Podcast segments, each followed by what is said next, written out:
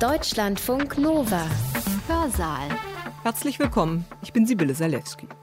Ein junger Schriftsteller wünscht sich vor allem eins, sollte man meinen, veröffentlicht zu werden, Verlage zu finden, die seine Werke drucken und verbreiten. So ging es auch dem russischen Autor, Musiker und Aktivisten Kirill Medvedev. Zunächst. Nach Abschluss seines Studiums am renommierten Maxim Gorki Literaturinstitut in Moskau konnte er sich 2002 erfolgreich als junge, vielversprechende Stimme der russischen Gegenwartsliteratur etablieren. Doch dann scherte Medvedev überraschend aus. Im September 2003 erklärte er, dass er ab sofort nicht mehr am Literatur- und Kulturbetrieb teilnehmen werde. Zitat: All das deprimiert mich. 2004 veröffentlicht er ein Manifest zum Urheberrecht, dessen erster Satz lautet, ich verfüge nicht über die Urheberrechte an meinen Texten und kann nicht darüber verfügen.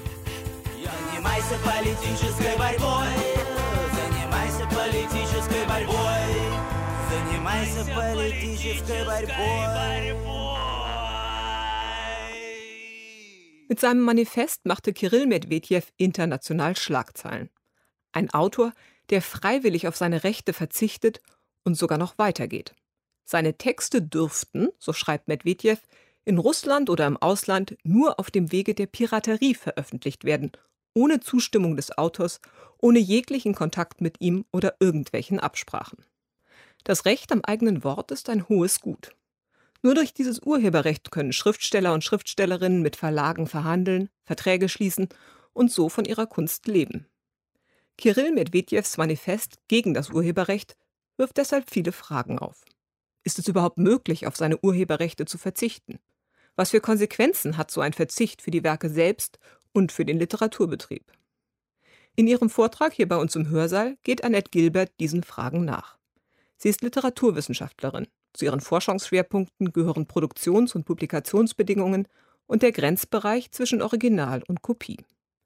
Für Gilbert ist Medvedevs Kampf gegen das Urheberrecht eine Fortsetzung des sogenannten Samistat. Das war eine Form des Selbstverlegens im Untergrund, die lange in Ländern wie der Sowjetunion, der DDR oder Polen existierte. Nicht systemkonforme Literatur, die nicht den Ansprüchen des sozialistischen Realismus entsprach, wurde unter der Hand kopiert, vervielfältigt und weiterverbreitet. An diese Tradition knüpfe Medvedev an, sagt Gilbert. Heute gibt es die Sowjetunion nicht mehr und die Bedingungen von Öffentlichkeit und Selbstverlag haben sich durch Internet, Blogs und Online-Publishing verändert. Dennoch zwingt Medvedevs Manifest auch internationale Verlage in liberalen Marktwirtschaften, ihre Entscheidungen, was sie wie veröffentlichen, zu hinterfragen und unter ethischen, politischen und rechtlichen Aspekten neu zu begreifen. Annette Gilbers Vortrag hat den Titel Ohne Genehmigung zur Programmatik und Ethik der Selbstpublikation im Präprint und Postprint Samistat.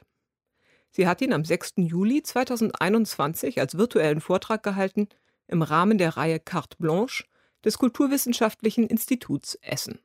Die russische Literatur kennt, weiß Gott, viele Enfants terribles. Zu ihnen gehört ohne Zweifel der 1975 geborene Kirill Medvedev, Dichter, Übersetzer, politischer Aktivist, Verleger der freien marxistischen Presse in Personalunion, dazu noch Gitarrist und Sänger der Band Arkadi Kotz, benannt nach dem Übersetzer der Internationalen ins Russische, der seinen Anspruch an sich als Dichter einmal folgendermaßen beschrieben hat. Mich interessiert lediglich die Position des Künstlers, der einen Kampf für die Kunst führt. Allerdings ist das in unserer Zeit zuallererst ein Kampf um eine Position an sich. Der Sinn dieses Kampfes liegt nicht in einer bestimmten gesellschaftlichen Rolle, sondern in einer Vision, in der Freiheit von den Beschränkungen, die das künstlerische Feld auferlegt. Das ist die einzige Position, für die es sich in dieser Epoche zu kämpfen lohnt. Einen der wichtigsten Angriffspunkte im Kampf für die Kunst stellen neben der politischen Indienstnahme von Literatur ihre Kommerzialisierung und ihre rechtliche Regulierung dar, deren Zusammenspiel sich wohl am deutlichsten in der Institution des Urheberrechts manifestiert, dem Medvedev deswegen als erstes den Kampf ansagt. Dass er damit tatsächlich an den Grundfesten des Systems kratzt, zeigt sich darin, dass jede Publikation seiner Texte auf diese Kampfansage reagieren muss und Selbstposition beziehen muss, was dann zu solchen Merkwürdigkeiten führt wie einem Gedichtband, der den Titel trägt Texte istane bis vedoma autora, Texte herausgegeben ohne Wissen des Autors, oder zu einem Vermerk im Impressum der englischen Buchausgabe seiner Gedichte Copyright Denied bei Kirill Medvedev. Eine Literaturzeitschrift begleitet den Abdruck ausgewählter Texte mit dem Hinweis As always, they, also die folgenden Texte, are published without Medvedevs permission. Und auch die jüngste deutsche Übersetzung von Georg Witt und Matthias Meindl aus dem Jahr 2020, erschienen bei Mattes und Seitz, enthält im Impressum den Fragen aufwerfenden Vermerk, die russischen Originaltexte unterliegen keinem Urheberrecht. Ähnliches gilt für die niederländische und estnische Buchveröffentlichung. Diese Zahl der Veröffentlichungen zeigt, dass Kirill Medvedev inzwischen über Russland hinaus für seine Revolten gegen den Literaturbetrieb mindestens ebenso bekannt ist wie für seine Gedichte und Essays, wovon etwa der englischsprachige Wikipedia-Eintrag zeugt, der beide Aspekte gleich im allerersten Satz vermerkt. Dort heißt es, Kirill Medvedev is a Soviet and Russian activist, musician and author who notably gave up the copyright to all his works in 2004. Dabei fing Medvedevs dichterische Laufbahn ganz klassisch an. Nach Abschluss seines Studiums am renommierten Maxim Gorki Literaturinstitut in Moskau konnte er sich 2002 mit gleich zwei Gedichtbänden im selben Jahr erfolgreich als junge, vielversprechende Stimme der russischen Gegenwartsliteratur etablieren. Seine reimlosen, freien Verse hielten lebensnah alltägliche Situationen fest. Einen kleinen Eindruck mag dieses Gedicht verschaffen, mit dem auch die deutsche Werkausgabe bei Mantes und Seitz beginnt. Zitat Wenn ich der alten Concierge die leeren Flaschen bringe, ist sie gerührt und bietet mir an, ich könne die Gratiszeitung mit TV-Programm mitnehmen. Aber ich sage ihr, dass ich so ein Heft nicht brauche, weil ich keinen Fernseher habe. Gedichte wie diese, die noch im banalsten Detail kleine Irritationen, Befremdungen, Offenbarungen registrieren, passten gut zur Rhetorik der neuen Aufrichtigkeit, die um die Jahrtausendwende als Reaktion auf die Überlebtheit der Postmoderne die russische Dichtung bestimmt hat. Medvedevs Gedichte gründeten in der Regel auf der Faktizität des persönlich Erlebten, der eigenen biografischen Erfahrung, widersetzen sich dabei allerdings häufig den allzu naiven Vorstellungen einer lyrischen Innerlichkeit. Dazu exponieren sie allzu sehr die unhintergehbare Sozialität der Rede. Ein gutes Beispiel dafür ist Medvedevs lyrischer Langessay, ein Text über die tragischen Ereignisse vom 11. September in New York, in dem sich das lyrische Ich kurz nach dem Anschlag durch das erregte Stimmengewirr im Internet und in den Medien bewegt und eine Kommunikationssituation von gleichsam apokalyptischer Intensität einfängt. Dabei scheint es stets aufmerksamer für das Außen als für das Innen gehörte zu sein. Immer wieder begeistert es sich für die Äußerungen anderer, die so authentisch und aufrichtig daherkommen, dass sie von ihm nicht reproduziert werden können. Ich zitiere einen kleinen Auszug. Manchmal begeistern mich diese arabischen Jungs aber auch, wenn sie sich so direkt äußern, so wie das niemandem von uns Dichtern und Künstlern jemals gelang. Vor einigen Tagen bin ich auf die Äußerung irgendeines radikalen Moslems, vielleicht eines Kämpfers, gestoßen, die in einem solch halbgebildeten Russisch verfasst war, dass sie vollkommen natürlich aussah und sehr unheimlich. Ich würde diese Äußerung hier sehr gern anführen, aber ich habe sie nicht wiedergefunden. Ich habe sogar versucht, sie nachzumachen, aber das ist mir nicht gelungen. Deshalb denke ich, dass das eine echte, lebendige und absolut aufrichtige Äußerung war. Die Literaturkritik zeigte sich begeistert von dieser ernsthaften Suche nach der unverfälschten, direkten, aufrichtigen Äußerung, die im freien Vers ihr ideales Ausdrucksmittel gefunden hatte. Sie nominierte Medvedev 2002 für den renommierten Andrei Bieloy-Preis und erklärte ihn zur hervorstechendsten Erscheinung der russischen Poesie zu Beginn des neuen Jahrhunderts. Doch dann scherte Medvedev überraschend aus. Im September 2003 erklärte er in einem auf seinem Blog veröffentlichten Kommuniqué, dass er ab sofort nicht mehr am Literatur- und Kulturbetrieb teilnehmen werde. Zitat Ich verzichte auf die Teilnahme an literarischen Projekten, seien sie staatlich oder durch nichtstaatliche Kulturinstitutionen organisiert und finanziert. Ich verzichte auf öffentliche Lesungen. Auslöser dieses von vielen als Affront empfundenen Schritts war die ihn deprimierende Situation des russischen Kultur- und Literaturbetriebs um die Jahrtausendwende, als nach den chaotischen Perestroika-Jahren mit Beginn der Putin-Ära eine gewisse Konsolidierung in Politik und Wirtschaft einsetzte, was sich in wachsender Kommerzialisierung, aber auch in zunehmender Regulierung des Medien- und Kultursektors durch den Staat äußerte. Nach Medvedevs Beobachtung fristete die russische Gegenwartsliteratur jener Jahre entweder, Zitat, ihr Dasein in Form von verantwortungslosen infantilen Spielchen und vorgeblich unabhängigen intellektuellen Stellungnahmen auf einem eigens ihnen zugewiesenen Territorium, Zitat Ende, oder aber sie ließ sich vom Staat bzw. der Kulturbürokratie finanzieren. Am Ende seiner schonungslosen Diagnose und polemischen Abrechnung mit dem Literaturbetrieb steht das Verdikt, Zitat, All das deprimiert mich. Zu einem System, welches das Wort derart devaluiert, ins Gemeine hinabzieht und profaniert, will ich nicht einmal eine indirekte Beziehung unterhalten. Dass Medvedev hier das Wort Wort groß schreibt, ist eine starke Reminiszenz an das auratische Schriftverständnis in der russischen Tradition. Vor diesem Hintergrund einer systemischen Entweihung der Literatur der Gegenwart kann es dann kaum verwundern, dass Medvedev in einem späteren Essay den Mönch als idealen Künstlertyp entwirft. Zitat Seine Pflicht ist das Gebet. Beten besteht nun darin, die Möglichkeiten eines ehrlichen Lebens und eines kompromisslosen Werks zu ergreifen und die Menge an Schmutz aufzuwiegen, mit welcher der soziale Körper, mit dem man sich identifiziert, verunreinigt ist. Vorerst beschließt Medvedev diesen unliebsamen Zwängen des sozialen Körpers zu entfliehen, indem er ab sofort seine Texte nur noch im Selbstverlag oder auf der eigenen Internetseite veröffentlicht.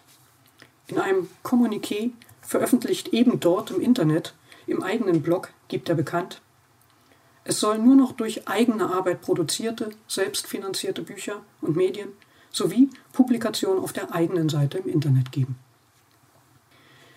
Mit dieser freiwilligen, aber ihm unerlässlich erscheinenden Selbstbeschränkung schließt Medvedev erklärtermaßen an den Samistat an. Also an die Praxis der illegalen Literatur, Vervielfältigung und Verbreitung im Underground der Sowjetunion, dessen Akteure sich gleichfalls durch eine radikal kompromisslose Haltung gegenüber dem offiziellen Literaturbetrieb auszeichneten. Mehrfach fallen in Medvedevs Texten in diesem Kontext die Namen von Leonid Gubanov und Roald Mandelstam, deren Biografien der Marginalität und Unterdrückung seinen Respekt hervorrufen. Zitat Ich möchte den Moskauer Dichter Leonid Gubanov beerben, der ganz unten ankam und sich doch nicht an die Sowjetmacht verkaufte. Oder den Leningrader Dichter Roald Mandelstam, der vergessen im Elend starb. Ihre Stimmen schreien in mir, und ich würde wirklich gerne ein Album mit ihren Gedichten aufnehmen. Und ich denke, dass es unmoralisch, ja sogar unmöglich wäre, dies erst dann zu tun, wenn man schon ein prestigeträchtiger Dichter, ein Teil des normalisierten Mainstreams ist. In dieser Frontstellung zum Mainstream und offiziellen Literaturbetrieb klingt die rigide Zweiteilung in offizielle und inoffizielle Literatur an, die einst die ethische Richtschnur des sowjetischen Undergrounds bildete. Es war damals sehr verbreitet, alle offizielle Literatur für prinzipiell kompromittiert zu halten, für unlesbar, des Papiers nicht wert.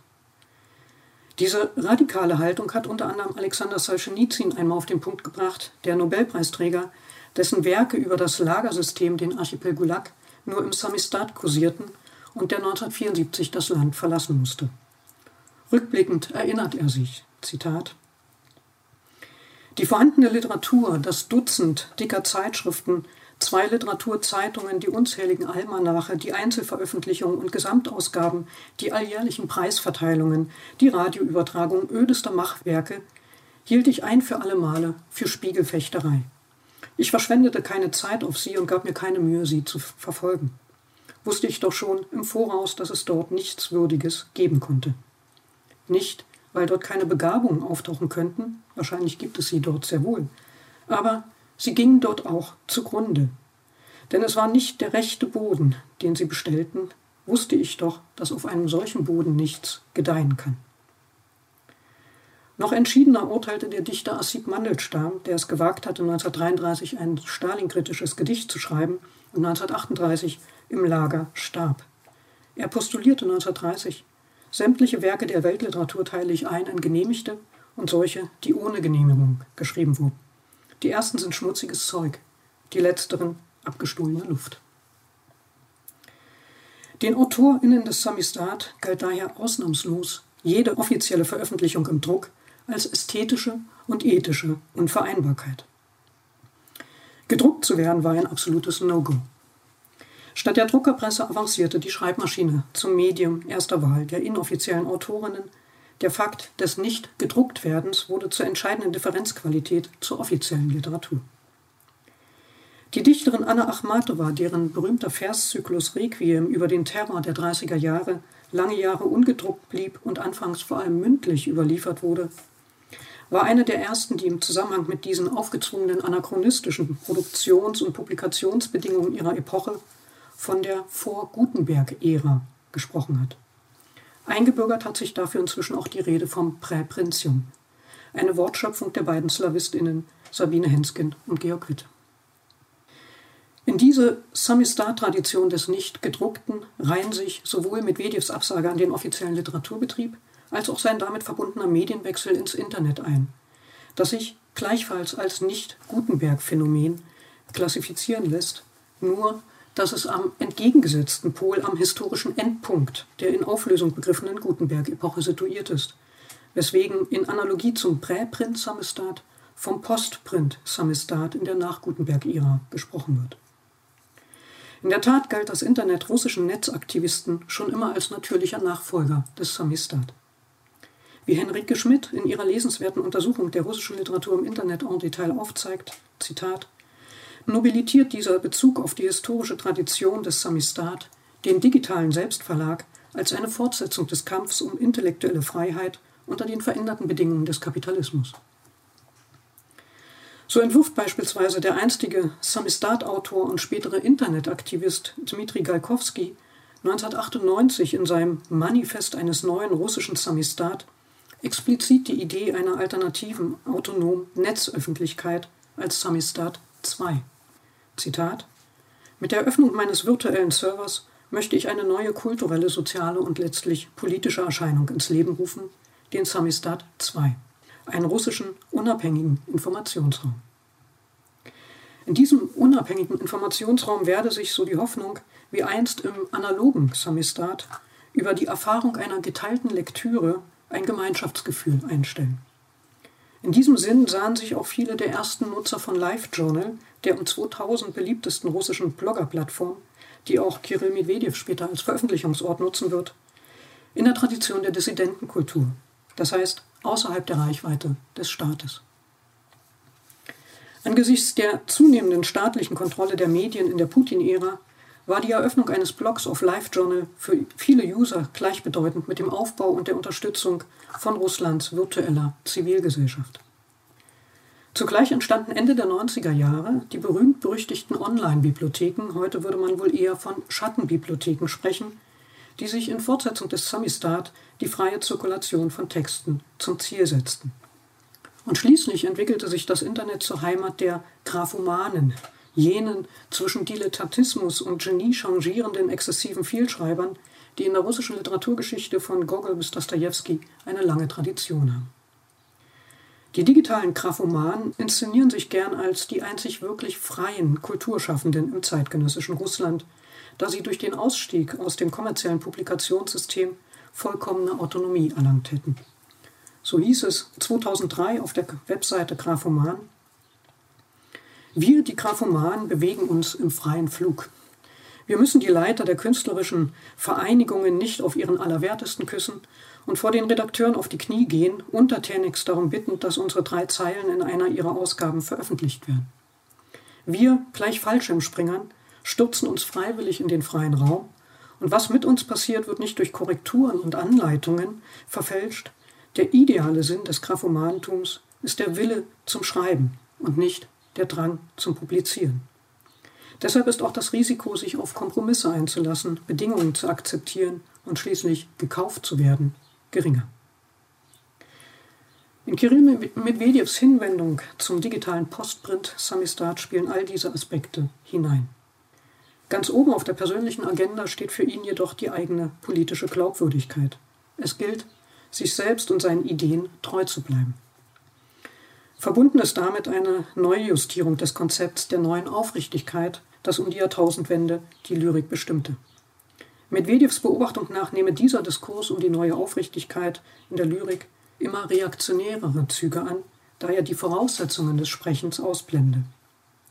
In Abgrenzung dazu praktiziert Medvedev mit seiner Absage ans etablierte Literatursystem eine Form der Aufrichtigkeit, die Haltung zeige, da sie nicht nur inhaltistisch frage, wie ein Werk zu den Produktionsverhältnissen seiner Epoche steht, sondern die Frage zu beantworten sucht, wie ein Werk in den Produktionsverhältnissen seiner Epoche steht. Aufrichtigkeit ist für Medvedev mithin nicht mehr nur eine Frage der Rhetorik, sondern setzt bereits auf der Ebene der Pragmatik, also des Sprechakts und des Publikationsaktes an, wenn er postuliert, Zitat, die grundlegende Rechtfertigung des schöpferischen Intellektuellen ist die Fähigkeit zu einer Worthandlung. Und da kommt es zu einer Zerreißprobe. Entweder wird das Wort wirklich zu einer Handlung, oder aber es verliert seine Kraft. Es gilt somit auch als Dichter, Reden und Handeln in Übereinstimmung zu bringen. In diesem Sinn setzt Medvedev ein Jahr nach seinem erklärten Rückzug aus dem Literaturbetrieb zum nächsten Paukenschlag an. 2004 veröffentlicht er ein Manifest zum Urheberrecht, dessen erster Satz lautet Ich verfüge nicht über die Urheberrechte an meinen Texten und kann nicht darüber verfügen. Damit schreibt Medvedev nun sogar international Schlagzeilen, vom Guardian über The Paris Review bis hin zur Wikipedia. Egal wohin man schaut, wird sein Manifest als Verzicht auf das Urheberrecht interpretiert. Diese Lesart ist sicher ganz in Medvedevs Sinn, kann das Urheberrecht auch als Grundpfeiler des gegenwärtigen Literaturbetriebs bzw. allgemeiner der westlichen neoliberalen Wirtschaftsordnung gelten. Doch ist Medvedevs Formulierung um einiges komplexer und widersprüchlicher, als es die recht einstimmige Rezeption vermuten lässt, die interessanterweise vor allem dem englischsprachigen Kontext entstammt, während beispielsweise sowohl die russische als auch die deutsche Wikipedia diesen Aspekt mit keinem Wort erwähnen. Schaut man sich den ersten Satz des Manifests noch einmal genauer an, ich verfüge nicht über die Urheberrechte an meinen Texten und kann nicht darüber verfügen, so wird man feststellen, dass er streng genommen in keiner Weise einen Verzicht auf die Rechte darstellt. Im Gegenteil zeigt er in aller Deutlichkeit das Dilemma, vor dem Medvedev steht, denn selbst der erklärte Verzicht auf die Rechte würde immer noch eine Ausübung eben dieser Rechte darstellen. Abgesehen davon handelt es sich beim Urheberrecht um ein im Wesentlichen unveräußerliches Recht, das gar nicht abgegeben werden kann. Selbst wenn Medvedev also per öffentlicher Deklaration sein Werk für gemeinfrei erklären sollte, wäre dieser Akt rechtlich unwirksam. Die gewählte Formulierung, er könne nicht über die Rechte verfügen, lässt vermuten, dass sich Medvedev dessen sehr wohl bewusst ist und eben diesen performativen Widerspruch in Worte zu fassen versucht. Darüber hinaus hält Medvedev, ungeachtet aller Kritik am Konzept des geistigen Eigentums und dem darauf aufbauenden Urheberrecht, an der Idee originaler Urheberschaft im Sinne einer Autorschaft fest begreift er doch die von ihm verfassten Texte unmissverständlich als seine Texte. Zitat. Persönlich identifiziere ich meine Texte ganz und gar mit mir. Ich denke, dass sie Ausdruck meiner eigenen bewussten, halbbewussten oder unbewussten Emotionen und Vorstellungen sind. Gerade deshalb finde ich das Prinzip der Anonymität zwar sympathisch, aber unannehmbar. Ihm zu folgen, das heißt nicht nur auf wie auch immer geartete Publikationsentscheidungen, sondern auch auf die Autorschaft selbst zu verzichten, wäre unehrlich in Bezug zu mir. Deutlicher lässt sich die persönliche und geistige Beziehung eines Autors und Urhebers zu seinem Werk wohl nicht in Worte fassen. Eben diese Beziehung aber genießt durch das Urheberrecht besonderen Schutz, zumindest im kontinentaleuropäischen Kontext, an den das russische Urheberrecht anschließt. Diese Beziehung wird in den sich aus dem Droit d'auteur ergebenden Urheberpersönlichkeitsrechten geregelt, die als zentrales Element des Urheberrechts gelten. In den meist englischsprachigen Rechtssystemen hingegen wird diese besondere Beziehung des Urhebers zu seinem Werk vom Copyright im engeren Sinne unterschieden und separat unter dem Begriff der Authors Rights bzw. Moral Rights verhandelt, wobei diese teilweise sogar umstritten sind, ja abgelehnt werden. Wenn Medvedevs Manifest zum Urheberrecht im Englischen entsprechend als Manifesto und Copyright übersetzt wird und auch der erste Satz entsprechend I have no copyright to my texts and cannot have any such right lautet, sind damit also recht unterschiedliche Rechtsbestände angesprochen, was die überwiegend im englischsprachigen Raum anzutreffende verkürzte Lesart Medvedev gave up his copyright zum Teil erklären mag. Im kontinentaleuropäischen Kontext darf man hingegen wohl mit gutem Recht annehmen, dass Medvedev keineswegs auf seine Urheberpersönlichkeitsrechte als zentrales Element des Urheberrechts zu verzichten bereit ist. Darüber hinaus mag seine Formulierung, dass er über seine Rechte nicht verfüge und auch gar nicht verfügen könne, ein dezenter Hinweis darauf sein, dass gerade in Russland, ungeachtet der Gesetzgebung, Urheberrechte de facto so häufig missachtet werden, dass sich ein Verzicht darauf quasi erübrigt bzw. von selbst versteht. Bester Beleg dafür sind die bereits erwähnten unzähligen russischen Schattenbibliotheken, die in der Bevölkerung Kultstatus genießen, ja, wie die berühmte von Maxim Maschkow betriebene Libru, zwischenzeitlich sogar vom Staat gefördert wurden. Auf der Begrüßungsseite der Bibliothek, deren Design sich seit ihrer Gründung im Jahr 1994 nicht geändert hat, findet sich ganz oben, gleich unter dem Titel die Notiz, gefördert von der Staatsagentur für Druck- und Massenmedien. Gleich darunter werden die Preise aufgelistet, die die Bibliothek bzw. ihr Gründer Maxim Maschkow im Laufe der Jahre gewonnen hat. Erst im vorigen Jahr 2020 ist ein vaterländischer Verdienstorden zweiter Klasse hinzugekommen für die Verdienste um das russische Internet, das RuNet. Diese Schattenbibliotheken stellen in Umfang, Konzeption und Selbstverständnis wohl tatsächlich eine nationale Eigenheit dar. Sie werden sehr oft direkt in der Tradition des Samistat verortet, nicht zuletzt auch deshalb, weil sie nicht das Projekt eines Einzelnen sind, sondern auf Einsendungen der Leser aufbauen. So stellt sich auch Maschkows Bibliothek auf der Begrüßungsseite mit dem Satz vor, Bekannteste Internetbibliothek im russischen Internet eröffnet 1994. Autoren und Leser vervollständigen sie täglich.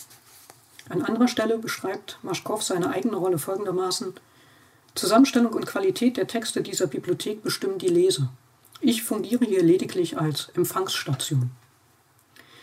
Wie einst der Samistat sind diese Internetbibliotheken somit Gemeinschafts- und Mitmachprojekte, die auf Enthusiasmus, geteilten Idealen und gemeinschaftlicher Arbeit beruhen und im Übrigen stillschweigend, ja mit großer Selbstverständlichkeit, das Einverständnis der Autoren zur Veröffentlichung voraussetzen.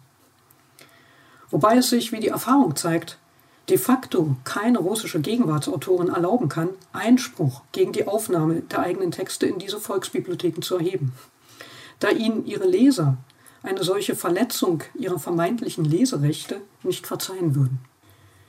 Nicht nur unter den Protagonisten des frühen russischen Internets, sondern in der halben Bevölkerung galt die kostenfreie Zirkulation von Informationen und literarischen Texten als geradezu heiliges Prinzip. Zur Erklärung dieses Phänomens wird gern, so Henrike Schmidt, auf die spezifisch russische Mentalität mit ihrer Neigung zum Kollektivismus verwiesen, aus der eine spezifisch russische Auffassung vom Eigentum erwachse, die sich radikal von den entsprechenden westlichen juristischen Konstruktionen wie dem Copyright unterscheide. Folgt man dieser Lesart, lässt sich der Kampf gegen das Copyright nicht nur als logisch konsequente Fortsetzung der Mission des Samistat entwerfen, sondern geradezu als eine nationale Pflicht. Wie es etwa der frühere Netzaktivist und inzwischen rechtslastige Ideologe Michael Werbitzky 2002 in seiner Online-Wochenzeitung Lenin tat, die sich ursprünglich als ein Forum für nonkonformistische Kunst, Literatur und Musik verstand. Dort heißt es, die in Amerika und Europa verbreitete Gesetzgebung zum Copyright ist im Rahmen des in Russland dominanten ethischen Systems absolut amoralisch. Die Russen kennen ein seit Jahrzehnten erprobtes Mittel im Kampf gegen das Copyright. Sobald das eine oder andere Werk auf der Grundlage von Copyright-Verletzungen aus dem Umlauf genommen wird, tritt der Samistat auf den Plan.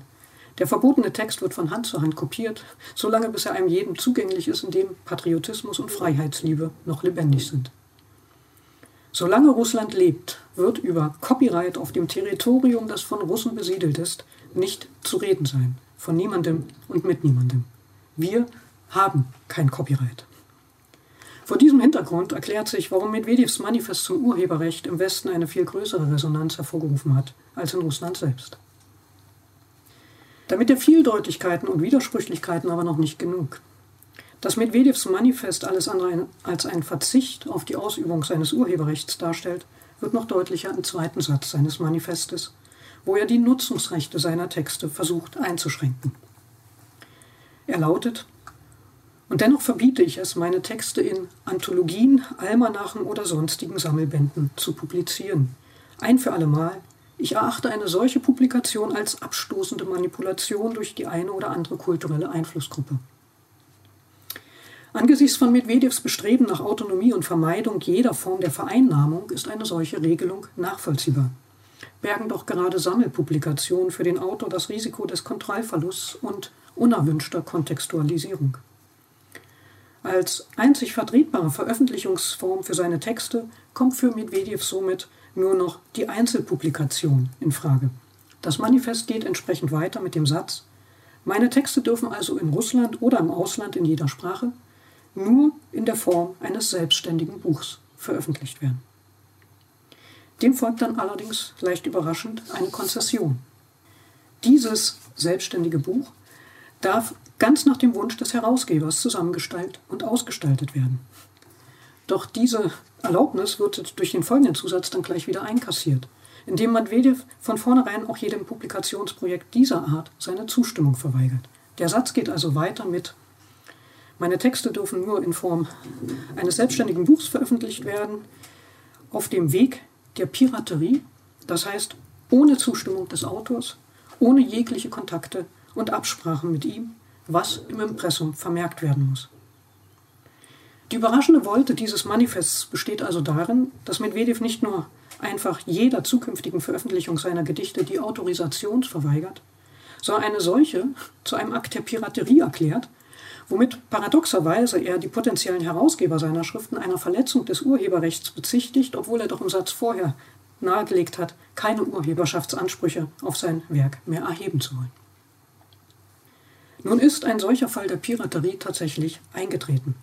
Der bestens etablierte, auf Gegenwartsliteratur und Theorie spezialisierte Moskauer Verlag NLO, Inbegriff des Systems, dem Medvedev entfliehen wollte, nahm Medvedevs Manifest als Steilvorlage und veröffentlichte ein Jahr später, im Jahr 2005, ohne Wissen des Autors, ein Gedichtband, der die ungewöhnlichen Umstände der Veröffentlichung zwar nicht wie im Manifest gefordert im Impressum, dafür aber bereits im Titel anzeigt.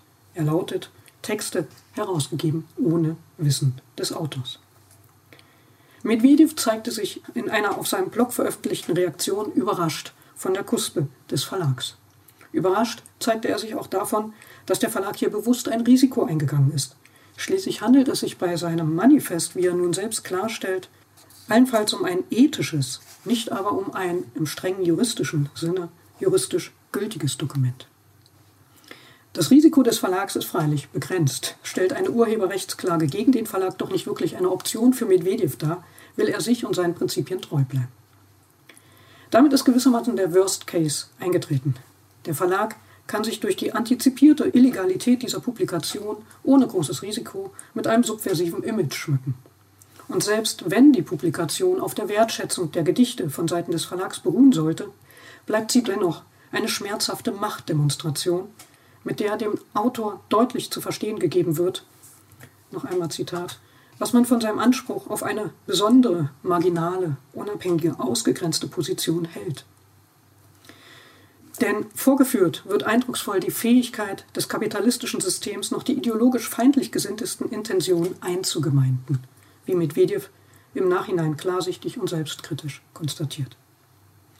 Darüber hinaus wirkt der Verlag auch noch als Konsekrationsinstanz, der mit der Symbolkraft des gedruckten Buchs operiert und eine Aufwertung, ja Nobilitierung dieser außerhalb des etablierten Verlagswesens und außerhalb des gedruckten Buchs, nämlich im Internet verbreiteten Texte, bewirkt.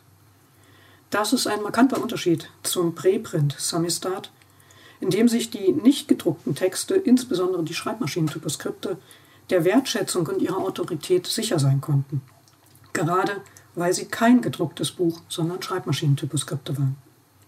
Der literarische Status und Wert digitaler Veröffentlichungen muss hingegen in vielen Fällen noch immer als umstritten gelten. In den Augen des Literaturbetriebs zählt noch immer das Posten auf einem Blog, auf Facebook oder Twitter nicht als ernsthafte und vollwertige Form der Veröffentlichung eines literarischen Werks. Ein schönes Beispiel für diese implizite Abwertung ist ein Artikel in The Paris Review von 2013, der eine scharfe Linie zwischen Buchveröffentlichung und Internet-Release zieht, wenn es dort heißt, Medvedev, a controversial figure in the contemporary Russian poetry scene, stopped publishing in 2003. He would continue to release poetry, essays and calls to political action on his website, live journal and Facebook page. Die Formulierung he stopped publishing lässt einen doch leicht ratlos zurück. Denn was anderes als eine Publikation, als eine Veröffentlichung ist das, was im Web passiert. Online verbreitete Literatur bedarf daher zum sichtbaren Beweis ihrer Literarizität und Werkhaftigkeit noch immer allzu oft der Wein des gedruckten Mediums der Buchwerdung. Darüber hinaus nimmt die gedruckte Publikation in Medvedevs Fall auch gleich noch die Funktion der Verstetigung und Fixierung eines zuvor online und damit in einem sehr instabilen Medium veröffentlichten Textes. Eine Funktion, die in früheren Samistat-Zeiten in der Regel der Tamistat übernommen hatte. Gewissermaßen das Gegenstück zum Samistat, der die professionelle Buchpublikation von aus der Sowjetunion herausgeschmuggelten Samistat-Texten im Westen übernahm und dabei sowohl für eine stabile Textbasis als auch für eine erste Kanonisierung sorgte. Dies war etwa der Grund für die Tamistat-Ausgabe von Wladimir Nabokovs Lolita. Nabokov, dessen Werke erst 86 erstmals offiziell in der Sowjetunion erscheinen konnten, wollte damit sichergehen, dass seine russischen Leser seinen Roman tatsächlich auch in der von ihm gewünschten Textfassung zu lesen bekommen, also nicht entstellt durch unzählige Übersetzungs-, Tipp- und Übertragungsfehler, eigenmächtige Kürzungen oder Eingriffe anderer Art, die im Samistat ebenso unumgänglich wie selbstverständlich waren und kaum je problematisiert wurden. Diese in die Autonomie der AutorInnen eingreifende Dimension des Samistat ist noch viel zu wenig erforscht. Zu wenig ist bisher in den Blick geraten, dass hier mehrere Parteien mit unterschiedlichen Interessen im Spiel sind. Konkret, dass hier nicht nur das Einverständnis und die Genehmigung des Staates umgangen wird, sondern in der Regel auch die Autorisierung durch die Autorinnen der reproduzierten Texte was zwangsläufig zu Konflikten führen muss. Es sind inzwischen etliche Fälle belegt, wo Autoren, etwa Josef Brodsky und Walam Shalamow, explizit gegen die Reproduktion und Verbreitung ihrer Texte im Samistat bzw. Tamistat Einspruch erhoben haben und ihr Missfallen darüber ausgedrückt haben, dass sie auf die Publikationspraktiken im Samistat keinen Einfluss ausüben können und weder den Veröffentlichungsort und Zeitpunkt noch die Zusammenstellung, Übersetzung, Textgestalt und den korrekten Wortlaut ihrer Werke effektiv kontrollieren können. Es scheint, als ob sich von Seiten der Kopisten, Übersetzer und Herausgeber das Verständnis für eine solche Position in Grenzen hielt. Überliefert ist zum Beispiel die etwas indignierte Reaktion der Redaktion der Literaturzeitschrift Sumerki, die unautorisiert einen englischsprachigen Essay von Josef Brodsky übersetzt und veröffentlicht hatte. Sie sah sich in der Folgenummer zu einer Note genötigt, die darüber informierte, dass man inzwischen erfahren habe, dass Brodsky die Publikation seiner Texte in Russland kategorisch verboten habe. Sie bitten ihn um Entschuldigung und äußern die Hoffnung, dass der Samistat-Charakter ihrer Zeitschrift den Autor davon abhalten werde, eine Klage wegen Piraterie gegen sie anzustrengen. Weitgehend unbekannt ist auch der Umstand, dass es im Samistat, der doch einzig und allein die Ermöglichung der Vervielfältigung und Zirkulation von Texten zum Ziele hatte, auch Versuche gab, eine Art eigenes Urheberrecht zu etablieren, das die Leserinnen vom Kopieren abhalten sollte.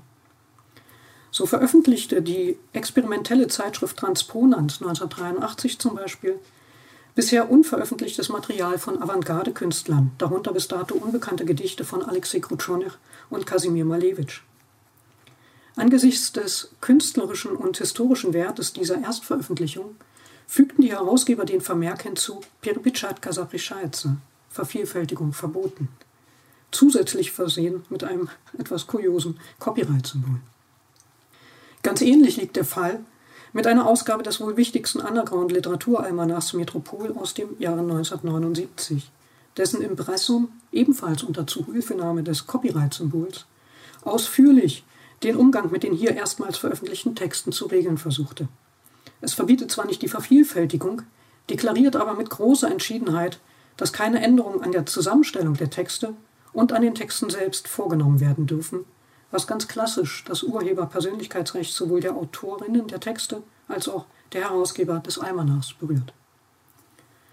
Es ist natürlich zu vermuten, dass Copyright-Vermerke dieser Art im Kontext des Samistat niemandem vom Kopieren und Verbreiten der Texte abgehalten hat.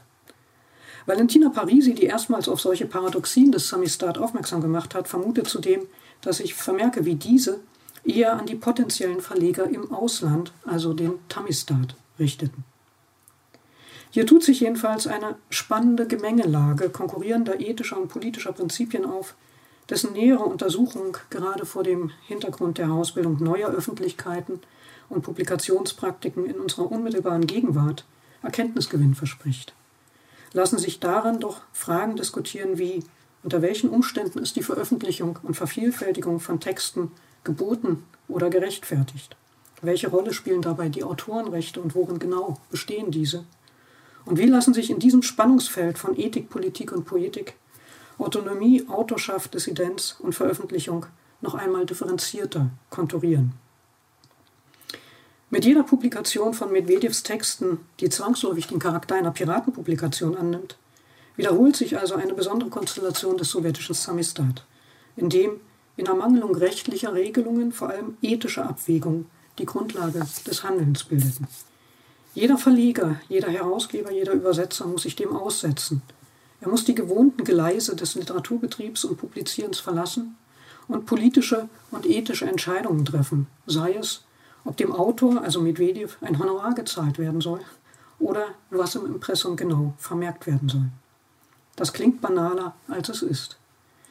Dass sein Manifest zum Urheberrecht zu solch grundsätzlichen Überlegungen Anlass gibt und Verlage weniger zu einem eingespielten rechtlich abgesicherten, denn zu einem ethisch begründeten Handeln zwingt, verzeichnet Medvedev jedenfalls als Erfolg. Darüber hinaus bestätigt ihn der Fall in seiner Überzeugung, dass die vitale künstlerische Kraft eines Werkes weniger in der inhaltlichen Auseinandersetzung mit politischen Themen besteht, als vielmehr in seiner Fähigkeit, operativ praktische Fragen aufzuwerfen, die nicht auf rein ästhetische Belange reduziert werden können und so die Grenzen der Ästhetik sprengen, da sie nicht nur Selbstposition beziehen, sondern allen, die mit dem Werk in Berührung kommen, selbst eine Positionierung, eine Haltung abverlangen. Vielen Dank fürs Zuhören. Das war die Literaturwissenschaftlerin Annette Gilbert über den russischen Autor, Musiker und Aktivisten Kirill Medvedev und seinen Kampf gegen das Urheberrecht. Ihr Vortrag hatte den Titel Ohne Genehmigung zur Programmatik und Ethik der Selbstpublikation im Präprint und Postprint Samistat. Sie hat ihn am 6. Juli 2021 als virtuellen Vortrag gehalten im Rahmen der Reihe Carte Blanche des Kulturwissenschaftlichen Instituts Essen. Deutschlandfunk Nova. Hörsaal. Samstag und Sonntag um 18 Uhr. Mehr auf deutschlandfunknova.de.